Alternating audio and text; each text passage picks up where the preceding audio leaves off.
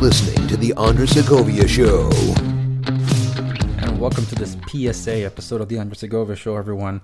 In this one, I got to talk about the coronavirus. It's something that uh, is prevalent in the news today for various reasons. I go more in depth into that in the off the record episode. So by all means, if you're not already signed up for off the record, it's available for free for now. So you, you don't have to sign up or anything. So you are able to find that episode at www.theandressegovia.com to hear me talk about everything else behind the scenes about this uh, coronavirus media coverage. But in this episode for PSA, I just wanted to quickly uh, do some um, basic tips, pro tips on how you can take care of yourself, how you can prevent certain things, and how you can you you can look after others that are also suffering from this. But let's get to the nitty gritty, the trueness of this thing, because we got to cut through the noise and get to the facts. Um, the basic facts about the coronavirus is that what everybody knows and hears is that it's incurable. By definition, a new flu, a new strain of flu, is incurable until a vaccine is created. So this thing is so new and it comes from a region where information is being protected. So we don't know all there is to know about the coronavirus as much as we should. So for now, while there's no vaccine, technically it's incurable, but its death rate is less than 2%. That's the most important number that anybody's got to know. Less than two percent is the is the death rate, and it only kills those with underlying health conditions. I know it sounds scary, but the fact of the matter is that in, in the last flu season in the United States alone, twenty thousand people died, and that's just in the United States alone.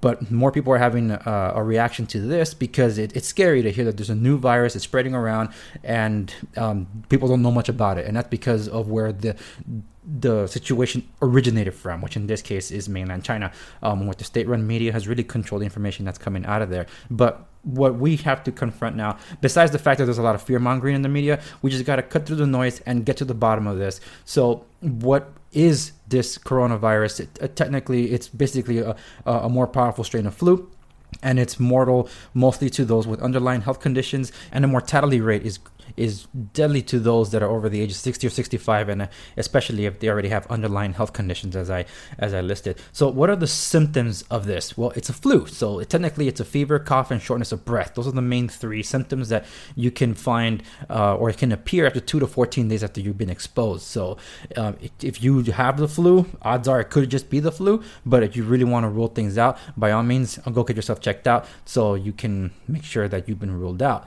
how does it spread? Well, it's it's person to person, and can someone spread the virus without being sick? Well, according to the CDC, it's thought that most people are contagious when they are most symptomatic. In other words, the sickest as they can be. Um, and when it comes to uh, prevention and treatment, just uh, it's you know what you typically do if someone is sick try to keep a distance. It was a family member you're outside you know just you try to keep a distance and avoid touching your eyes uh, nose and mouth. And if you're sick stay home. Uh, even whether you have the coronavirus or not just like stay home. Uh, but if you have a concern whether or not you, you, are to that extreme, then by all means get yourself checked out. But uh, per the CDC, uh, prevention and treatment, if you're sick, stay home. Uh, in other words, self quarantine. Cover your cough or sneeze with a tissue, throw it away. Clean and disinfect frequently touched objects and surfaces using a regular household cleaning spray or wipe.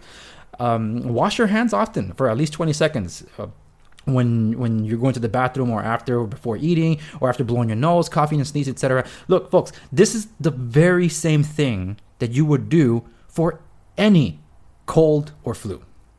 It's the same thing. People just got to learn to be hygienic and be considerate of others.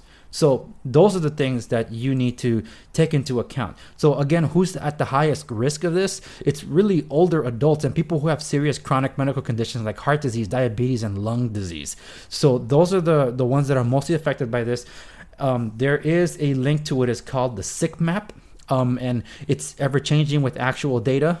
And so uh, I will leave a link to that in the show notes accompanying this episode at www.theandressegovia.com just take care of yourselves, look after one another, be considerate of others too. So if you are sick, by all means, uh, don't, don't go to work.